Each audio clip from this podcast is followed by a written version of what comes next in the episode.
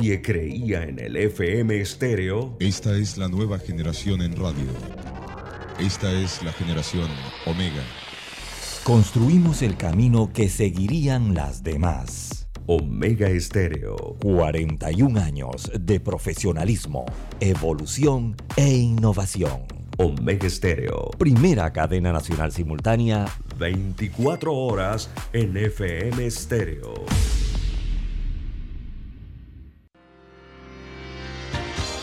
Esta es la hora.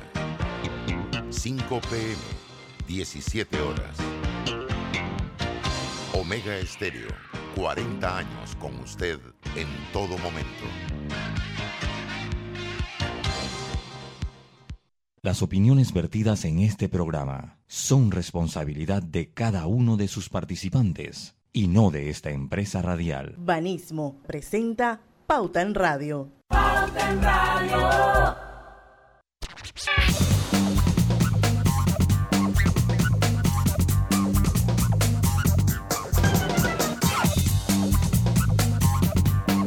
muy buenas tardes, amigos oyentes. Sean todos bienvenidos a este su programa favorito de las tardes, Pauta en Radio, de hoy, miércoles, miércoles 5 de enero de 2022. Son las 5 de la tarde y vamos a dar inicio a Pauta en Radio. Bueno, como siempre, en compañía de los periodistas Griselda Melo, que está con nosotros conectada. Buenas tardes. Don Lucho Barrios Bu- buenas tardes, buenas tardes a todos ustedes. y nuestro productor estrella Roberto Antonio Díaz en los controles de Omega Estéreo. Buenas tardes, bienvenidos. Oigan, hoy vamos a tener un programa súper interesante. Estamos esperando que en cualquier momento Lucho dice que no lo ha recibido. Eh, te voy a pasar el celular de ella. No, no, es que ahora como cambió el correo lo estoy nuevamente reenviando. Ujú. Eh, bueno, Vamos a hablar de estamos educación.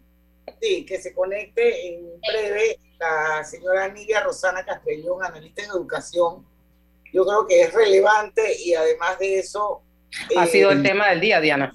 Así mismo es el tema del día. Y eh, bueno, le hemos invitado porque hay muchas interrogantes, hay muchas preguntas, hay muchos puntos importantes que nos gustaría que ella desde su óptica eh, nos contara un poco sobre el tema de educación. Eso va a ser en breve. Mientras tanto, no sé si tienen alguna noticia porque dice que no se puede poner, no, no recibe nada, Lucho.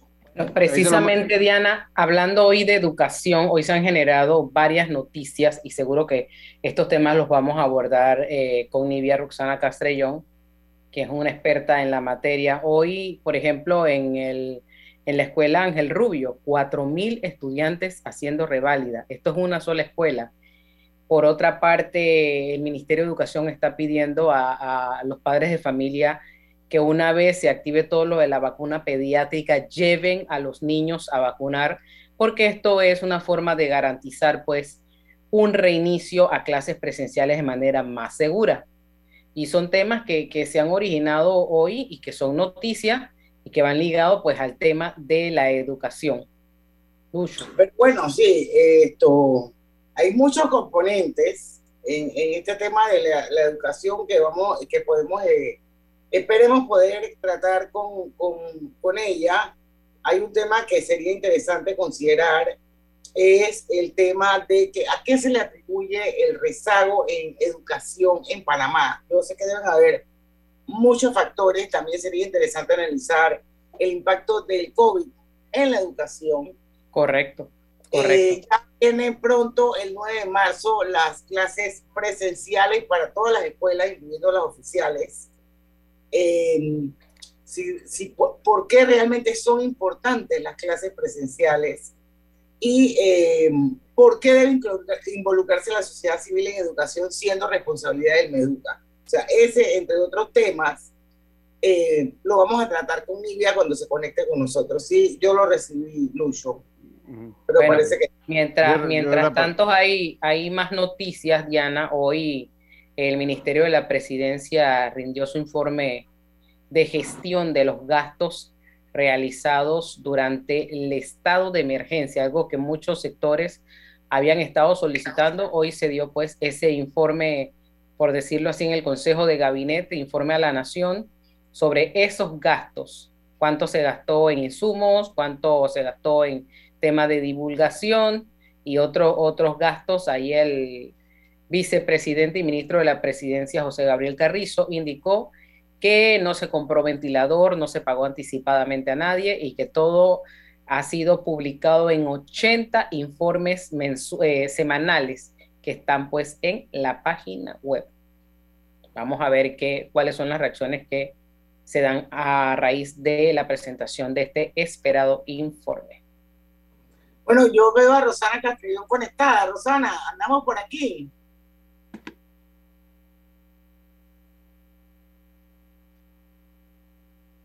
Lucho, ¿estás muteado? Sí, está, está conectada. Estoy conectada. ya voy, que estamos tratando de hacer varias cosas a la vez. Estoy conectada, prometo que estoy conectada. bueno, nos avisa cuando ya estás lista para arrancar entonces con la batería de preguntas que tenemos aquí. Eh, no, ya, ya estoy aquí, ya estoy aquí, ya estoy aquí. Bueno, bienvenida una vez más a Pauta en Radio. Eh, ya le hemos anunciado a nuestra audiencia que hoy estaría con nosotros aquí en Pauta en Radio. Eh, Nidia Rosana Castellón ha tenido a lo largo de su vida muchos sombreros, pero hoy vamos a enfocarnos en de educación porque ella precisamente es una analista en educación y pues como todos sabemos el próximo 9 de marzo inicia el año escolar y los estudiantes regresan a sus clases en modalidad presencial. Eh, partiendo de ese hecho, Nidia, ¿a qué atribuye el regazo en educación en Panamá? Porque de que existe, existe.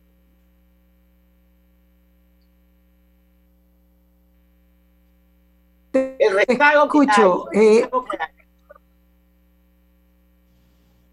¿A qué atribuye el rezago que existe en educación? En educación, exacto. Bueno, el rezago en educación inicia eh, en, la década de los 70, cuando se da el gravísimo problema del cierre de las escuelas por una huelga magisterial que deroga al final la reforma educativa en su totalidad. Eso trae como consecuencia que Panamá vuelve a los finales de la Segunda Guerra Mundial en educación cuando se eh, emite la ley eh, orgánica de educación, la ley 47 de 1946 que fue reformada en 1995. De allí en adelante, eh, desafortunadamente, la educación no fue considerada como una prioridad y existía una actitud un tanto eh, negativa de la sociedad, o mejor dicho, no negativa, en negación, que tenían que vincularse al tema educativo. ¿Qué significó eso?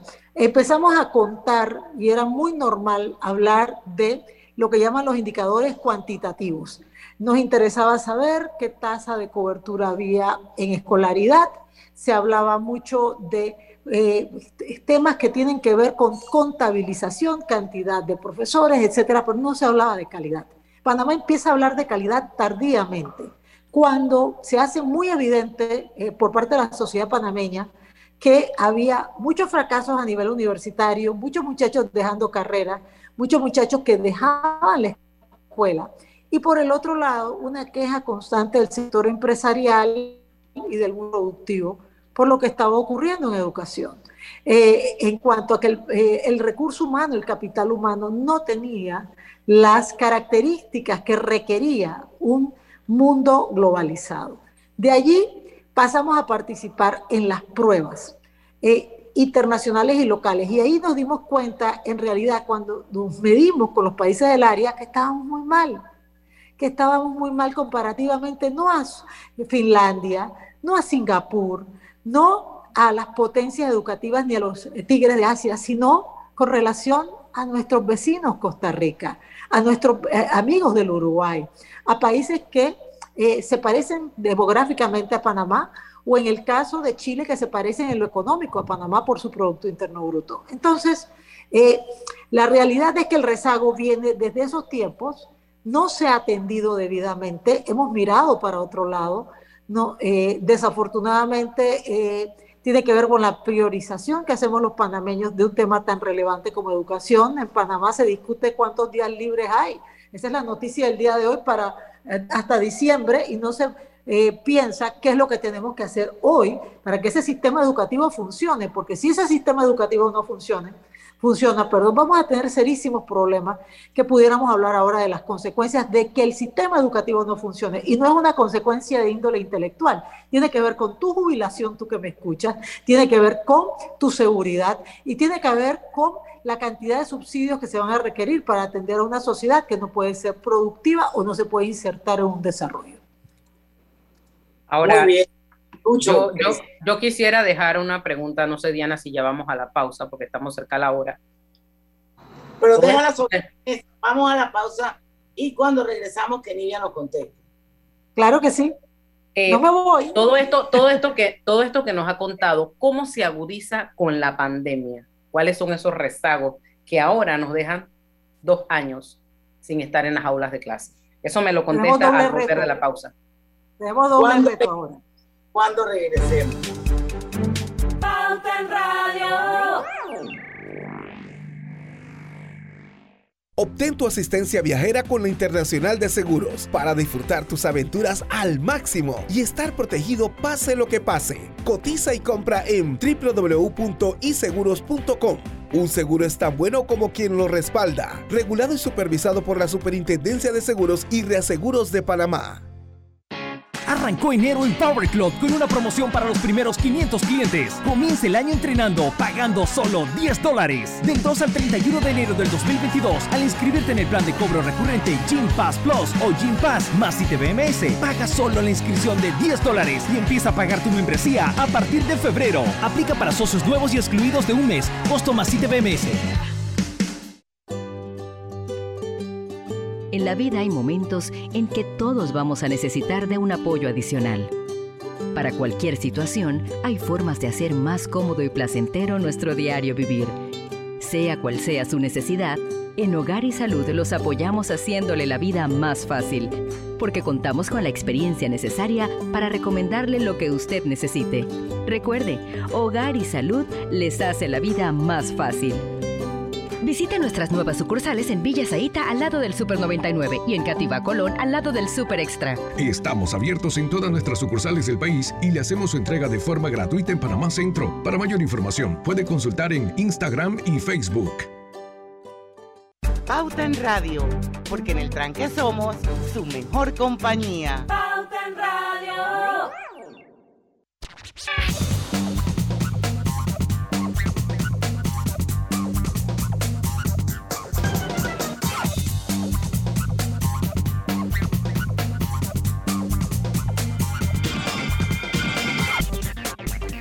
Estamos de vuelta. Si quieren oír el programa paralelo, lo pueden hacer uniéndose a nuestra, nuestra transmisión en vivo, que simultáneamente se transmite a través de dos cuentas de Facebook. Una es la de Omega Estéreo y la otra es la de Grupo Pauta Panamá, por supuesto, los 107.3. Todos bienvenidos. Griselda, vamos a rescatar tu pregunta a Nidia Rosana Castrello que nos acompaña hoy.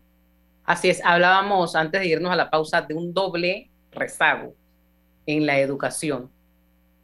Con esto de la pandemia, dos años sin los muchachos ir a aulas de clase y recibir las clases, esas enseñanzas como Dios manda. ¿Cómo estamos? ¿Cuál es el panorama? Todo eso que estamos viendo, la cantidad de muchachos que han reprobado, que todo el mundo está hoy ¡ah! asustado y con eso que era virtual y, y, hay, las, hay escuelas que están llenas. ¿Todo esto es consecuencia? Cuéntenos. A ver, eh, vamos a estar claros en algo. Nosotros veníamos con un rezago importante con relación a la educación de la región. Eh, eso previo a la pandemia. ¿Qué ocurre en pandemia? En pandemia se desnuda la realidad panameña y nos damos cuenta que en este país que tiene la confluencia de cinco cables de fibra óptica y un ancho de banda envidiable, similar al de Nueva York, el Valle de Silicón o Londres, Resulta ser que eh, un poquito más del 50% de las escuelas están conectadas a Internet. Imagínense los hogares de los muchachos. Entonces, los niños que son eh, aquellos que viven en condiciones de difícil acceso, problemas de tener la oportunidad de tener acceso a un implemento tecnológico o a una red que puede ser que no exista donde viva, básicamente no, tenían que recibir educación a distancia o por televisión o por radio o por módulo. Entonces ya los pone en una situación diferente a los otros muchachos.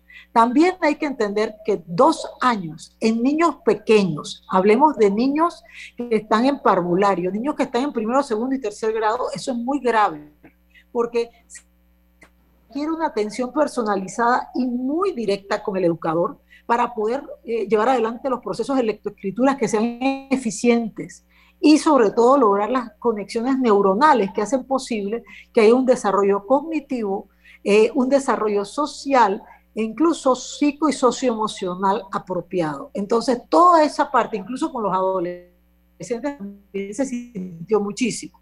Entonces, todo eso estuvo pasando. Y al mismo tiempo, eh, nosotros no hemos entendido que nuestros educadores, aunque fueran fantásticos en educación presencial, si ese fuera el caso, no estaban preparados para ser educadores y líderes pedagógicos a, distancia.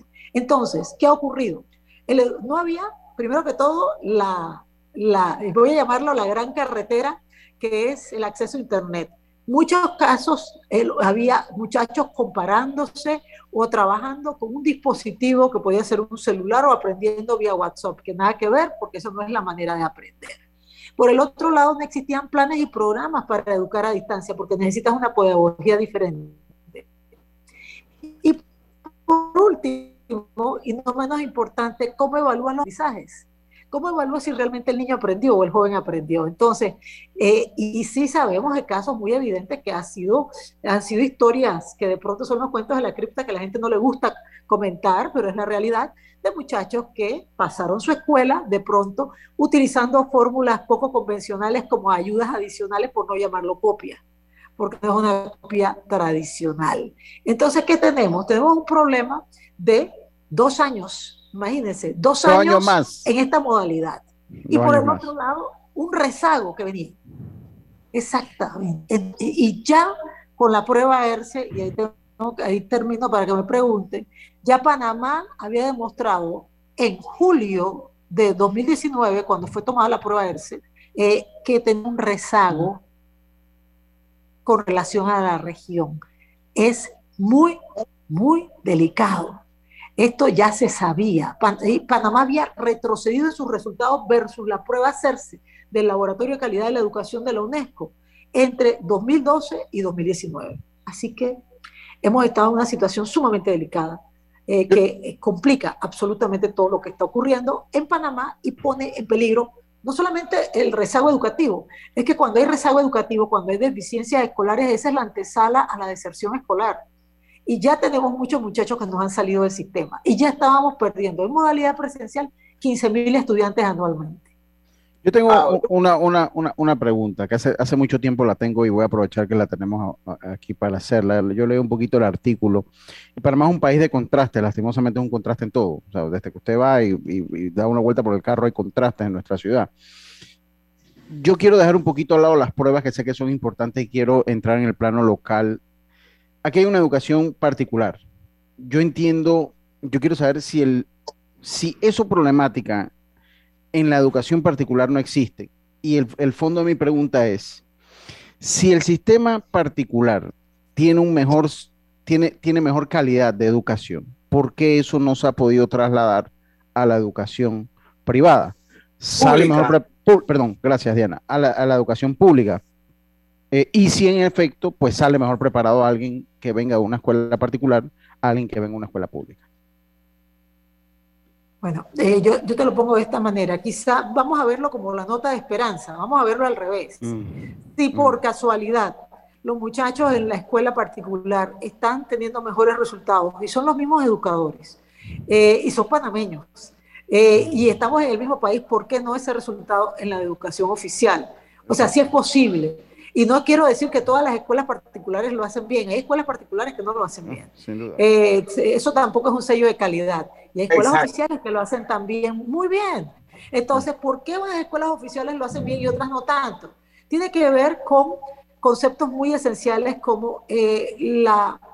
Yo diría que son tres factores. Uno, el director que tiene que ser un líder, que tiene que inspirar a su personal, a su comunidad educativa. Dos, eh, por el otro lado de los educadores, los educadores, se dice que un sistema educativo es tan bueno como la calidad de los educadores del sistema. ¿Qué significa eso? Y aquí quiero romper con el mito que los países ricos, porque le ponen más plata al sistema, tienen la gran educación. Mentira, si no Estados Unidos tuviera la mejor educación del mundo y no es así.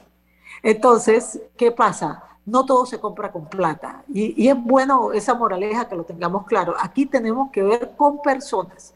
Entonces, nuestros educadores, dependiendo de la escuela, dependiendo del liderazgo del director, y dependiendo también de qué tipo de participación tenga el padre de familia, pueden lograr resultados diferentes. Entonces, yo sí soy de la opinión que eh, la gestión administrativa tiene mucho impacto y aquí yo quiero eh, traer a la mesa un elemento muy importante. Eh, el compromiso nacional por la educación, que fue un acuerdo en donde incluso 17 gremios magisteriales participaron, una serie de actores de la sociedad civil y el propio Ministerio de Educación como un actor más, eh, llega a ese acuerdo que todos los candidatos presidenciales se comprometieron a respetar y honrar, y ahí sale y se crea el COPEM. Y el COPEM prioriza entre las 37 políticas públicas que habían sido acordados cinco políticas para un plan de acción que eso lo armoniza con el Ministerio de Educación. ¿Y de qué se trata? Precisamente la gestión administrativa. Esa es la, segunda meta priorizada, porque parte del problema de la gestión administrativa, cuando usted me habla que las escuelas no están listas, cuando usted me habla que el educador no está nombrado, cuando usted me habla que la matrícula es más grande, que la capacidad de la escuela, usted me está hablando de temas administrativos, eso no es educativo. Eso no es un tema pedagógico. Entonces tenemos que mejorar y quizás esa sea la diferencia con la escuela particular que tiene una gestión diferente.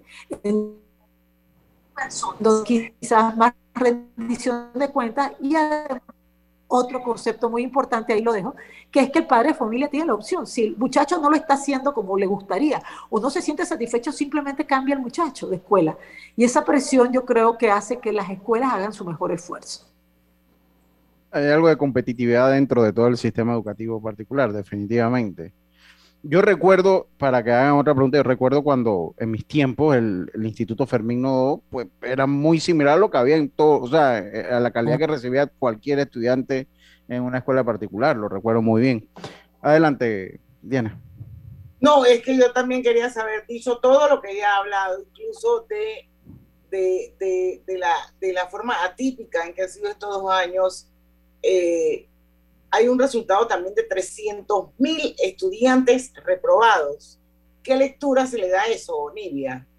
30 mil, son 30 mil, Diana. son 30 mil. Son 30 mil, no me asustes porque sí, sí estábamos en lío, pero... Hoy tengo los cables cruzados, 30 mil, cierto. 30, tranquila, que eso es el inicio del año, que uno no sabe si es 2021 o 2022. A mí me pasa cada rato. No, lo que te iba a decir de los 30 mil. Mira qué interesante. Eh, eh, hay que ver en qué están reprobados. Y ahí es donde nosotros tenemos que analizar muy bien. Por eso las pruebas son importantes. Se está hablando de artística y de educación física. Entonces yo me hago la pregunta, yo se lo dije, ¿cómo se evalúa eso a, distancia? ¿Cómo lo evaluamos? No hemos hablado de matemáticas, no hemos hablado de español, ni tampoco de ciencias naturales o ciencias sociales. Eh, y por eso las pruebas estandarizadas son importantes, las nacionales y las internacionales. Y necesitamos urgentemente hacer pruebas diagnósticas para saber en efecto de esa laguna que tanto les preocupaba, de qué tamaño es. Porque ahora yo quisiera hablar ya de soluciones. Ok, hay un problema, ya sabemos que tenemos un gran rezago. Eso es, eh, como decíamos en mi tiempo, periódico de ayer, ya lo sabemos. Así que, eh, eh, ¿qué hacemos? Lo primero son, son pruebas diagnósticas. Vamos a hacer pruebas diagnósticas que debe hacer el propio Ministerio de Educación, más allá de la prueba formativa, que es la que hace el educador en aula, para cerciorarnos cuáles son las lagunas. Dos, eh, con ese diagnóstico que necesitamos para entender el tamaño de la laguna debe ser en dos etapas. La primera etapa es para superar el rezago de los dos años. ¿Cómo logramos que los muchachos puedan llegar a tener los conocimientos prepandémicos que tenían sus compañeros pares en 2019. Y de ahí hacer una estrategia muy bien pensada para tratar de mejorar, especialmente en los casos de los niños menos aventajados en este país. Y cuando hablo de menos aventajados, no hablo solo de la posición socioeconómica, estoy hablando de discapacidad, estoy hablando de los niños en los centros de cumplimiento. Estoy hablando también, por supuesto, eh, de grupos étnicos que han sufrido más, eh, que están en nuestras comarcas, incluso afrodescendientes. Todos ellos necesitan que se les mire y que este país sea en realidad una democracia. Democracia no es votar hace cada cinco años, y lo dice alguien que estuvo en la Junta Nacional de Escrutinio eh, presidiéndola. No, democracia es que haya acceso a, equiparación de oportunidades, que ese niñito de la comarca tenga la misma oportunidad que el que vive en la ciudad, por Dios. Entonces vamos a dar esa, e, e, ese pilar de la democracia que es un acceso a una educación y aprender con calidad para que puedan superar sus grandes retos del entorno. Porque si no... Se necesita para eso, Nidia? ¿Qué se necesita? Bueno, yo pienso que todo, eh, antes que nada, que miremos donde tenemos que mirar. Si aquí todo el tema y todo, es que hay cuántos días libres voy a tener el pueblo a los perezosos. Nos han dejado, hay un montón de gente sin emplearse. Hay un montón de gente que está en la informalidad y hay gente que está pensando cuántos días libres va a tener, por Dios. O, si va a haber carnavales. Porque, si va a haber carnavales. Ay, sí, una dice, y, entonces, ¿qué dicen los políticos? Pues los políticos no son tontos, los políticos dicen, ajá, esto es un pueblo que le gusta la pandareta, el baile, el guiro y no sé qué.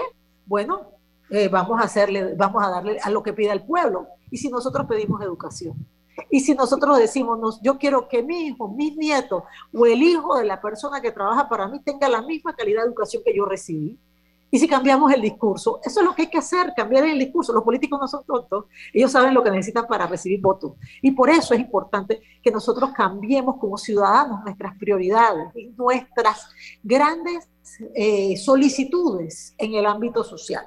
¿Qué es eso por un lado? Una ciudadanía que sus prioridades y su hoja de ruta eh, con una mirada al lugar correcto. Por el otro lado, requerimos que simplemente, yo se lo digo ya como técnica, los acuerdos del Compromiso Nacional por la Educación. Yo voy a insistir mucho en eso, porque yo no creo en diálogo cada cinco años. Es más, el Pacto del Bicentenario, donde tuve la oportunidad de participar, tanto a nivel regional como nacional, lo que nos indicó, y, es mi lectura, porque la gente lo que hacía era indicar qué quería.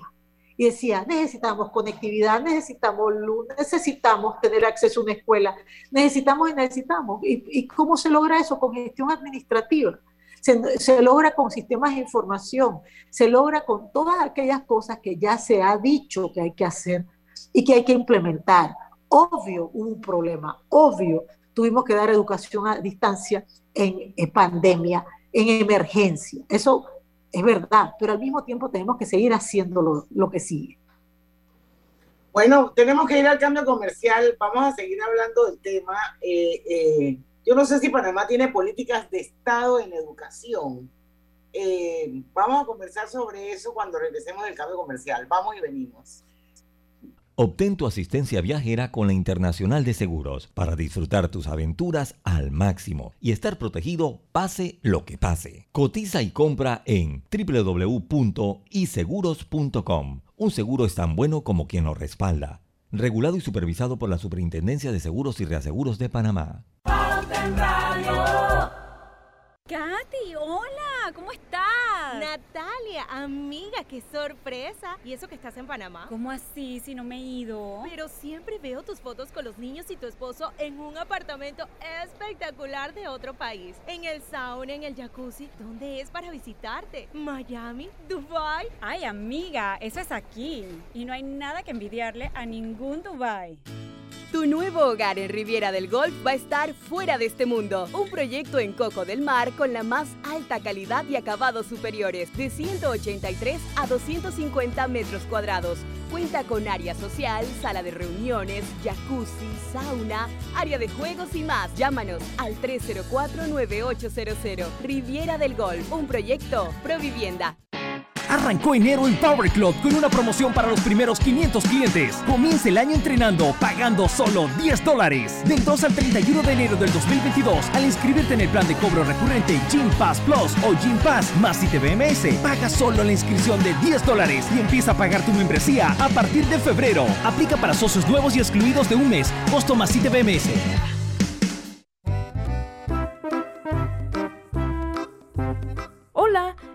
Hola, ¿has paseado en el metro? es bien bonito, pero es importante dejar salir antes de entrar al tren, circular siempre por la derecha, no botar ni un solo papel, no consumir alimentos y bebidas en la estación.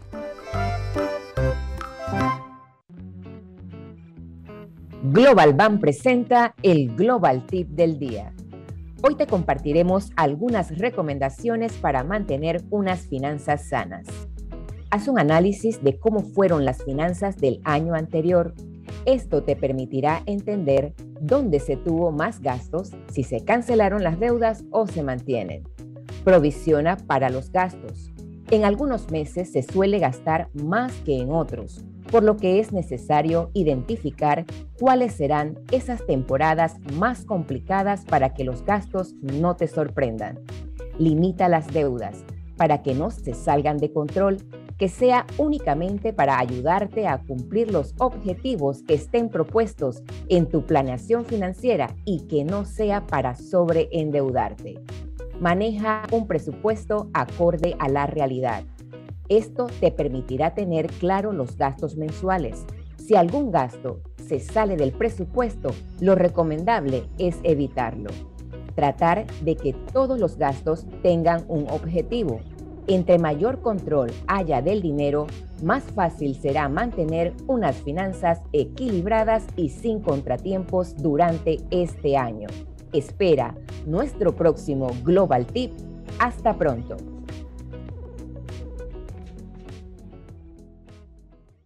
Pauta en Radio, porque en el tranque somos su mejor compañía.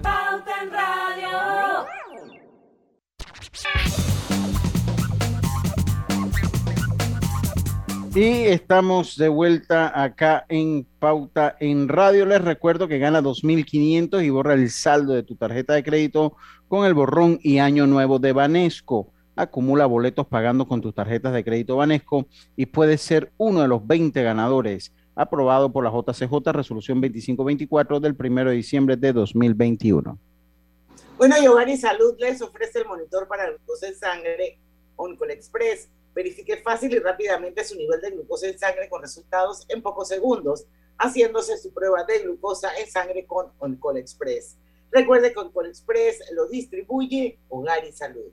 Bueno, para los que nos acaban de sintonizar, hoy está con nosotros como invitada de lujo Nidia Rosana Castellón, ella es analista en educación y ese es precisamente el tema que hoy estamos abordando. Y yo dejaba sobre la mesa una inquietud. ¿Existen en Panamá políticas de Estado en educación, Nidia? Bueno, eh, mira, eh, esto para mí es una pregunta bien importante y será porque hemos participado en muchos diálogos en educación. Yo creo que sí existen y estas políticas de Estado fueron acordadas eh, en el diálogo que hicimos en 2019, fueron, 2018 fueron los resultados, que fue el Compromiso Nacional por la Educación. Fue un diálogo muy abierto en donde participaron muchos sectores, desde los padres de familia hasta los estudiantes, incluyendo los 17 gremios magisteriales, la academia, la empresa privada, los trabajadores y el propio Meduca como un actor, actor más, acompañado por las ONGs educativas, en una mesa en que se acordó por consenso cinco ejes de política en equidad, calidad, gestión administrativa, inversión y formación docente, que se tradujo en 37 políticas públicas y 240 de allí se crea el famoso COPEME, que es el Consejo eh, Multisectorial para la implementación del Compromiso Nacional por la Educación, que tiene nueve actores. Y esos nueve actores, que es absolutamente multisectorial, eh, llevado adelante todo un seguimiento. Eh, y tengo que decirles que de allí, como son 37 políticas públicas, es mucho, eh, se priorizaron cinco políticas de Estado que tenían que ser implementadas entre 2019 y 2022. Una tiene que ver con los sistemas de información. Para el problema que hemos tenido es que no había sistemas de información. Entonces, imagínate, tú eres, ¿cómo tomas decisión si en realidad no tienes la información sobre la el estado de las escuelas por región educativa. ¿Cómo lo haces? Es muy duro. Y eso fue en efecto lo que había ocurrido. Había un problema con los sistemas de información y eh, una de nuestras prioridades es que se creen sistemas de información accesibles a toda la comunidad, a la ciudadanía y que a su vez evalúe el desempeño tanto de los administrativos como los educadores, como de la comunidad educativa en general, porque aquí hasta los padres de familia tienen responsabilidad y los alumnos también de su propio aprendizaje. Por el otro lado, el concepto de la descentralización. Justo yo estaba revisando la ley orgánica de, eh, que fue reformada en 1995, el texto único, y ahí está clarísimo todo lo que había que hacer con la descentralización, que no se hizo. Y tenemos un ministerio demasiado vertical, donde la inmensa mayoría de las decisiones se toman en Cárdenas, cuando nosotros necesitamos que las escuelas se empoderen y se hagan responsables del producto y de los resultados formativos de sus estudiantes. Y eso no se logra cuando se hace lo mismo sin tomar en cuenta, como decíamos en la pausa, que hay niños que aprenden a un ritmo diferente y que necesitan otro tipo de atención. Entonces, eh, y tiene el mismo derecho a aprender con calidad. Por el otro lado, la tercera política educativa priorizada, que se convirtió en una meta, tiene que ver con la cualificación docente, que es inicial. Nosotros tenemos que mejorar la calidad de la educación continua del educador que está en servicio. ¿Por qué? Porque tenemos 45 mil educadores en el sistema. Se abren aproximadamente 3 mil plazas al año. Y si vienen con deficiencias en su formación inicial, ¿cuándo van a ser reemplazados? Ellos están en el sistema.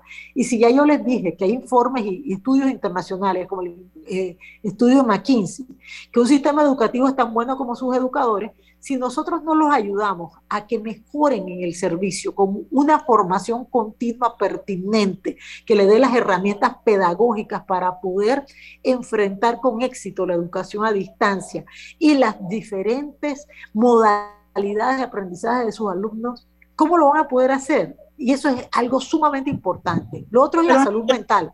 Y eso lo dijimos antes del problema.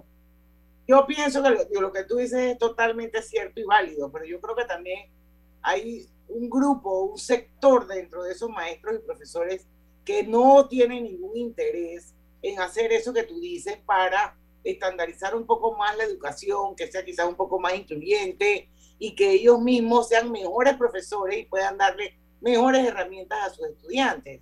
Entonces, de alguna manera siento que ese componente también de, limita a que eso, eso, evolucione hacia donde queremos que todo vaya. Yo lo diría de otra manera, Diana, estamos secuestrados. Sí, sí. No, no, quise ser tan... No, no, sí es así es que lo que pasa es que cualquier iniciativa que, se busque va a terminar en huelga. Entonces, ese, es el problema. Entonces, el sistema está secuestrado. Y, lo que dice la señora Rosana eh, es que todo está centralizado porque también las decisiones, y esto lo digo yo, pues a título personal, eh, como opinión, las decisiones que toma en Cárdenas, usted no puede estar siempre con, no puede estar siempre bien con dos lados. Entonces, en Cárdenas también se toman muchas decisiones políticas precisamente por ese nivel de influencia que tienen parte de los gremios magisteriales que son fuertes, o sea, eso no se le puede quitar. Y ya escuchando el cuento y la historia del 77 fue, ya veo por dónde, 75, de, de, dónde viene el poder, porque ahí se empoderaron, obviamente. Entonces, esa es la opinión que hay, o sea, qué difícil es. Pero, perdón, yo tengo que decirle algo. ¿Por qué cree que yo hablo del compromiso nacional por la educación con tanta propiedad? Y les he dicho y repetido, los 17 gremios magisteriales acordaron lo que yo les estoy comentando. Ellos conscientes, ojo, que hay que mejorar la educación. Ellos participan con nosotros en el COPEME y, quiero eh, decirles que parte de lo que tenemos que hacer es educar a los educadores.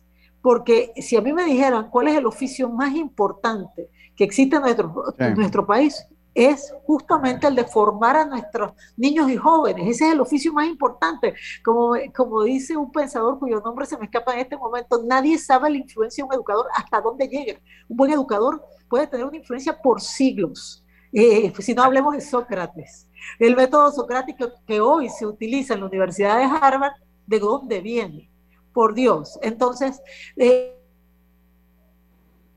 esa, esa claridad y que los educadores panameños, en este momento, un educador recién eh, nombrado, recién salido de la normal, gana igual o mejor que un médico recién graduado. Entonces son los servidores públicos mejor pagados de la República de Panamá. Eso implica que si nosotros como sociedad les hemos dado ese reconocimiento, eh, obviamente esperamos de ellos que hagan todos los esfuerzos posibles. Y también tenemos que ser más rigurosos, porque ya eso significa no, que no cualquiera puede ser educador, porque eh, están ganando salarios a la par de las mejores profesiones que existen en este país. Entonces sí hay que ser más, eh, de pronto más estrictos, eh, quienes se inician en la carrera, tanto en la Escuela Normal de Santiago como por supuesto en las universidades. Y por el otro lado, ¿qué aprendiste y cómo vas a entrar a la carrera docente? Y yo sí soy de la opinión que hay que insistir mucho en que eh, dejemos la titulitis. Mira lo que ha ocurrido ahora, qué cosa más triste y más lamentable, que a mí me da un dolor, eh, que haya habido educadores o pudiera haber presuntamente educadores que estuvieran eh, falseando títulos. Que eso, dicho sea de paso, es penal. porque si tú falseas un título privado, de una universidad privada o pública, eso es algo, eso es un delito, eso tiene, eso va más, mucho más allá. ¿Qué le está Así es. Incentivo a los medios y entonces está jugando con el tema de la idoneidad, porque si el Meduca considera bueno título, eh, eh, representa que tú aprendiste, sabes o, o, eres idóneo y no lo tienes, ¿qué es lo que estamos haciendo? Estamos mintiendo. Entonces tenemos que hacer una gran reflexión como sociedad sobre lo que está pasando, cambiar nuestras prioridades, escuela, solo pensar que es un tema de los maestros o que eso es muy usual, eh, que no, eso es un tema de la escuela, no, es que la escuela, eh, ahí se va a decidir el futuro del país, en la escuela, en esas aulas donde están nuestros niños. Entonces tenemos que mirar hacia allá. Bueno, yo creo que el reto debe ser ganarle la lucha a la mediocridad educativa que hay. Cuando regresemos del cambio, vamos a, vamos a hablar un poco de esos retos, de esos desafíos, otro, otras cosas que he leído mucho, que hay como mucha deficiencia en el pensamiento crítico, en la lectura comprensiva, y eso definitivamente, eso es importante para la vida de un profesional. Y pareciera que en eso también estamos fallando. Vamos a hablar un poquito de esos temas cuando regresemos al cambio comercial. Internacional de Seguros te brinda una amplia gama de pólizas de seguros para que elijas la que más se adapta a tus necesidades. Ingresa a iseguros.com porque un seguro es tan bueno como quien lo respalda. Regulado y supervisado por la Superintendencia de Seguros y Reaseguros de Panamá. Cuando no hablamos en nuestro viaje en el metro, estamos respetando a los demás y cuidando nuestra salud. Tu silencio dice mucho. ¡Qué ingeniosa frase! En la Casa del Software integramos el pasado y el futuro de su empresa. Somos expertos en hacer que distintos programas y bases de datos se puedan hablar entre sí, consolidando sus sistemas de información. En la Casa del Software integramos el pasado y el futuro hoy. Para más información puede contactarnos al 201-4000 o en nuestro web www.casadelsoftware.com.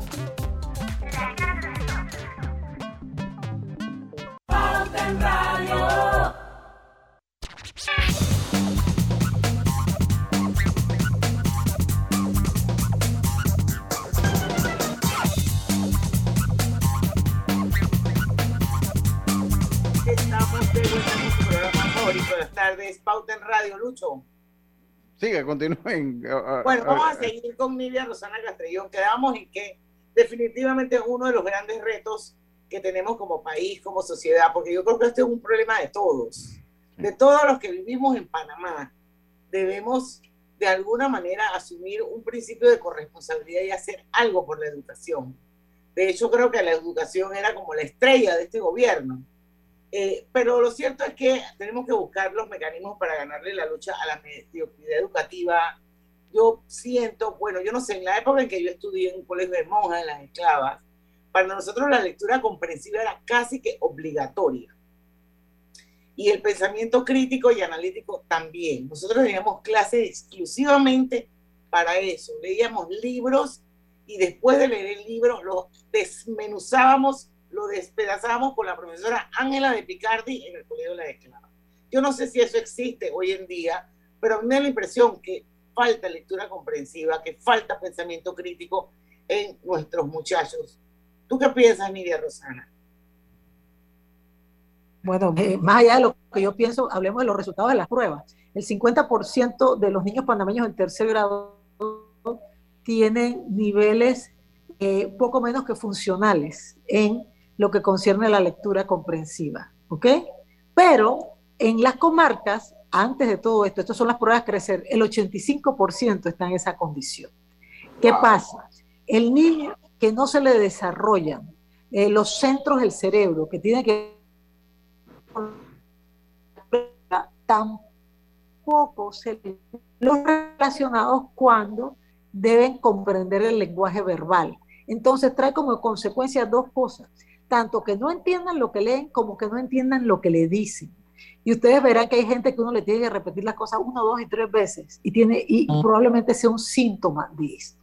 Este es un tema sumamente complicado.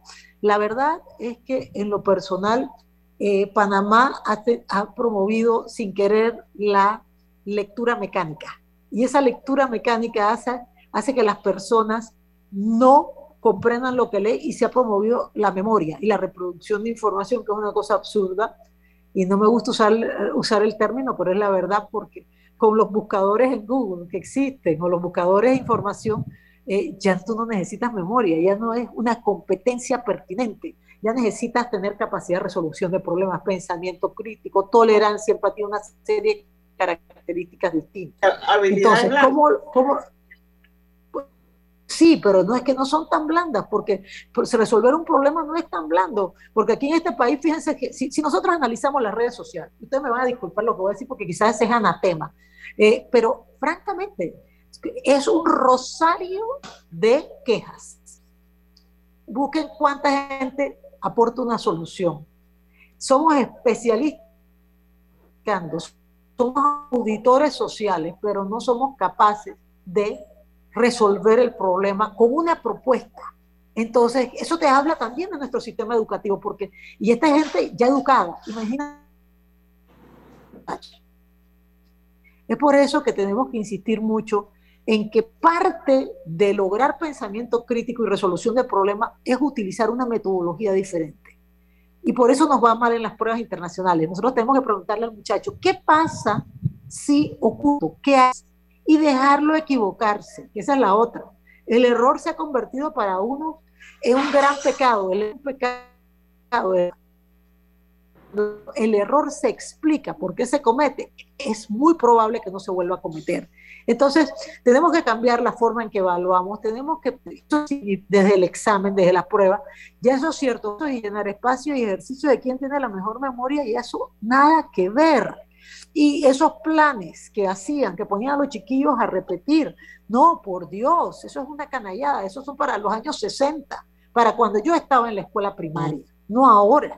Entonces, hacerle eso a muchacho es simplemente eh, enajenarlos de su realidad, lo cual es peligroso, eh, porque esas personas van a estar frustradas.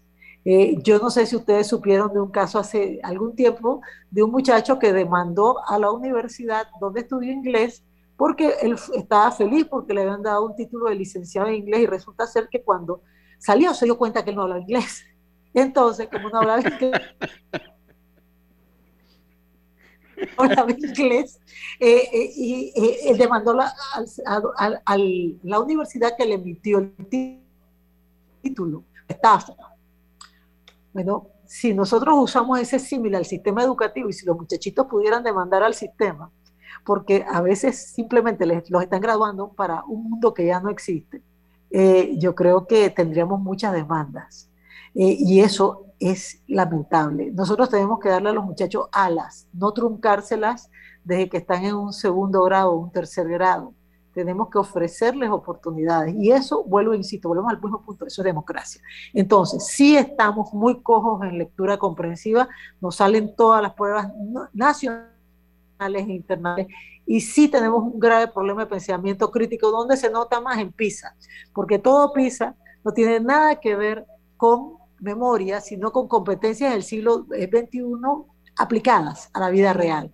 Y son problemas. Cuando uno ve los ítems de PISA, que hay ítems liberados, lo pueden buscar eh, fácilmente en las redes, en las redes y, en los buscadores, se van a dar cuenta que eh, no tiene nada que ver con aprendizaje, es puro razonamiento y resolución de problemas. Entonces, ¿cómo progresar como país si no podemos resolver problemas? Qué lío. Así es. Bueno, aquí tengo Ernesto M, tengo Ernesto M, ya voy contigo, Griselda, porque quiero espacio al, al oyente, que a través de la cuenta de Twitter dice, ¿ha ocurrido en pandemia alguna protesta de padres y madres de familia por el tema educación y las escuelas cerradas? Yo no recuerdo ninguna, dice el oyente. Ay, wow. Es que, bueno, hablamos de las expectativas. No, sí, sí, sí hubo, sí hubo, pero de otra índole los padres empezaron a apreciar más, wow, todo esto lo hacen los padres, que les tocó, les tocó, les tocó ser facilitadores en casa. Eh, lamentablemente, eso eh, puede ser en hogares de clase media en adelante, pero en hogares donde los padres tienen una eh, educación limitada, años de escolaridad limitados, puede significar en un momento dado que sus hijos, al no tener ayuda, puedan considerar optar por dejar la escuela. Ojo, deserción escolar. es correcto, la deserción escolar.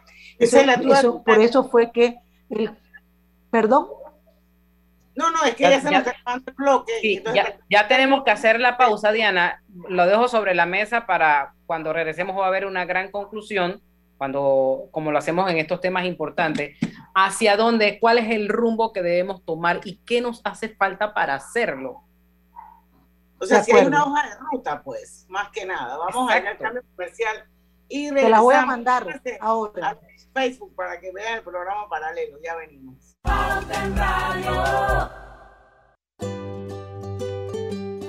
En la vida hay momentos en que todos vamos a necesitar de un apoyo adicional.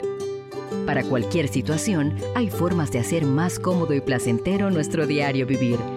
Sea cual sea su necesidad, en Hogar y Salud los apoyamos haciéndole la vida más fácil, porque contamos con la experiencia necesaria para recomendarle lo que usted necesite.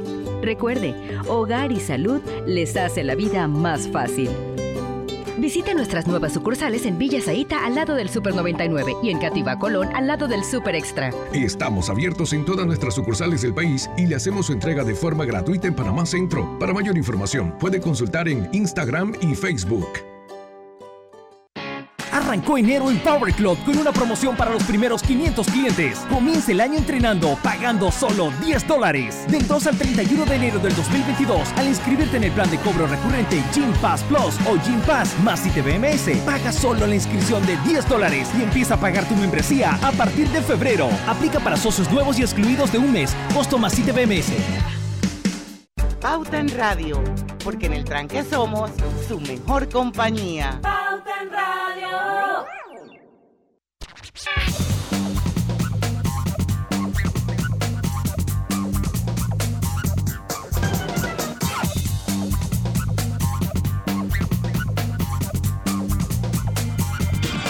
el programa La Gran Conclusión, como dice eh, Griselda, hay hoja de ruta, qué se necesita, la verdad es que hablábamos de las brechas entre los estudiantes que salen de escuelas públicas, que salen de las escuelas privadas. Hay unos que lo logran, otros que les cuesta mucho más. Hay una tarea pendiente y hay una deuda pendiente con todos nuestros niños y nuestra juventud, Nidia Rosana. Antes, antes de continuar, un segundito, yo sí tengo un, un, anuncio importante para ustedes y es que gana 2.500 y borra el saldo de tu tarjeta de crédito con el borrón y año nuevo de Banesco. Acumula boletos pagando con tus tarjetas de crédito Banesco y puede ser uno de los 20 ganadores. Aprobado por la JCJ Resolución 2524 del 1 de diciembre de 2021. Ahora sí nos pueden contestar. Sí, mira, yo pienso que algo que ocurre en educación pasa en muchos ámbitos de políticas públicas que ser el panameño, que aquí no se ejecuta. Y yo y soy de la opinión que en su momento, cuando se separa el Ministerio de Economía, si recuerdan, era, eh, había planificación y política económica. Y eso nos ha hecho mucho mal. En Panamá no hay ejecutores de política pública, no es usual Es muy difícil. Y cuando una política pública no es hay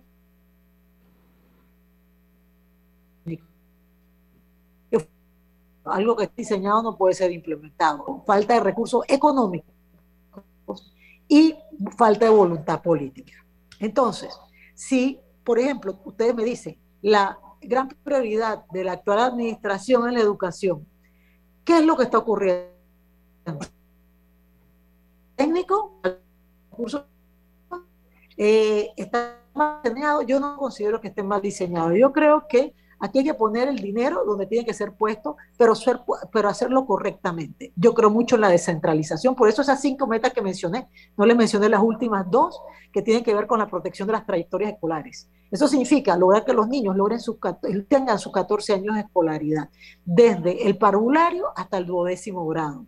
Porque eso les permite que no sean dependientes, que no sean los muchachitos que estén vendiendo cosas en una esquina o la persona que pelea porque le regalen una hoja de zinc. Yo estoy avergonzada y, en esto quiero ser muy, muy puntual. Yo estoy avergonzada de cómo los panameños en un momento dado eh, abrazamos los subsidios y lo vemos cuando, como algo natural cuando yo soy una convencida que la gente no quiere subsidios, que la gente es llegar a ser su mejor versión y que cada uno de nosotros que estamos acá entonces, ¿por qué no darles ese derecho a poder soñar?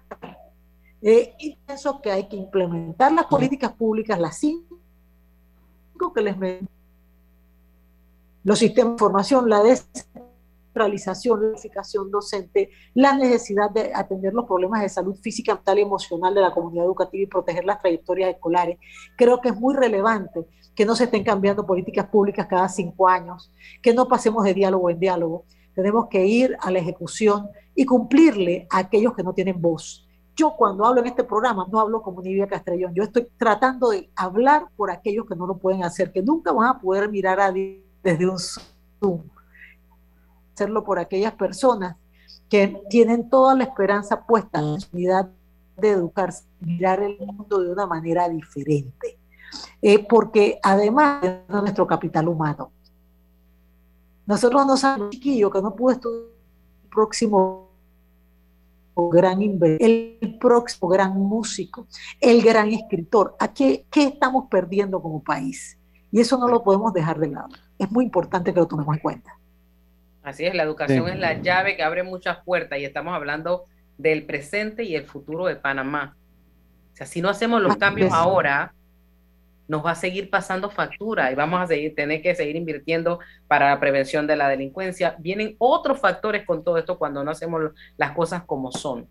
Así es, y si, y si eh, usted está interesado en su jubilación y quiere seguir teniéndola, créame que mejor que ayude a que la educación prospere porque más del 50% de los panameños está en la informalidad. Y si esa tendencia continúa, no va a haber cuotas para el seguro social. Así que usted que, que está en casa, quizás no le importa la educación, pero sí su jubilación. Entonces mire hacia las escuelas porque su jubilación va a depender que se eduquen y puedan ingresar a un mercado laboral formal, a un mundo productivo donde haya derechos y deberes. Es un, es un sistema educativo mezquino, le llamo yo. Usted hablaba de los músicos y hablaba de la cultura. Eso en nuestro sistema educativo eso es bastante olvidado. O sea, qué lío, o sea, bastante olvidado, que es lo que decía. Bueno, esa clase artística de música muchas veces sirve para sacar el talento. Cuando un profesor dice, este muchacho tiene talento en la música, para uno puede ser la vida y para otro sencillamente una materia que hay que aprobar. Entonces siento que es mezquino en muchos aspectos nuestro sistema educativo, por lastimosamente es muy industrial y entonces busca un, un, producto con cierto perfil cuando puede ser muy diferente. Y lo último que les iba a decir en ese sentido es que una vez conversando con Roberto Delgado, yo le pregunté, porque ustedes saben que la misma, el mismo hemisferio del cerebro para leer música y tener talento musical es para la matemática. Se usa el mismo hemisferio. Y yo le pregunté, ¿tú eras, tú eras bueno en física y en matemática? Me dice, sí, era muy bueno. Entonces, no es solamente eh, desarrollar, estimular el arte, es que probablemente estás eh, desarrollando competencias lógico-matemáticas también. Además que, la música es una forma interpretada de las matemáticas, porque va con el beat, o sea, va con diferentes tiempos. por supuesto. Es matemática la música. Mira, la gran, la, la gran, quizá la, la, gran invitación al pueblo panameño y a los radioescuchas, oigan, miren hacia las escuelas, no pongan como cuántos días libres hay, vamos a seguir trabajando por Panamá, porque de verdad, de verdad que Panamá lo que más necesita en este momento es capital humano. Todo lo demás es transitorio los grandes edificios que ven allá afuera, las inversiones, todo eso depende de nuestra gente. Por eso Japón se pudo reconstruir aunque le cayeran dos bombas atómicas. Por eso los países que tienen capital humano pueden tener capacidad de respuesta. Y miren aquellos que tenemos cerca nuestros vecinos, con mucho recurso natural y poco capital humano. Así que la invitación es a eso, a seguir adelante. Así es, bueno, y el 9 de marzo empieza las clases presenciales en todo el país. No es nada de asombrar de que las escuelas no están listas, que hay 600 y pico de escuelas que todavía no se han terminado. Es, eh, ahí es como si no hubieran pasado los dos años de pandemia. Es el mismo titular que venimos leyendo desde hace, no sé, 30, 40 años, siempre antes de que empiece la escuela. O sea, se repite. Eso es como un déjà vu permanente con el tema de la reparación de las escuelas. Pero lo cierto es que el 9 de marzo se reinicia Nidia, así que entonces voy a dejarte estos 30 segunditos que faltan para que le des un mensaje sobre todo a los educadores que tienen un rol tan importante y un tremendo reto por delante después de dos años de estar en una modalidad virtual.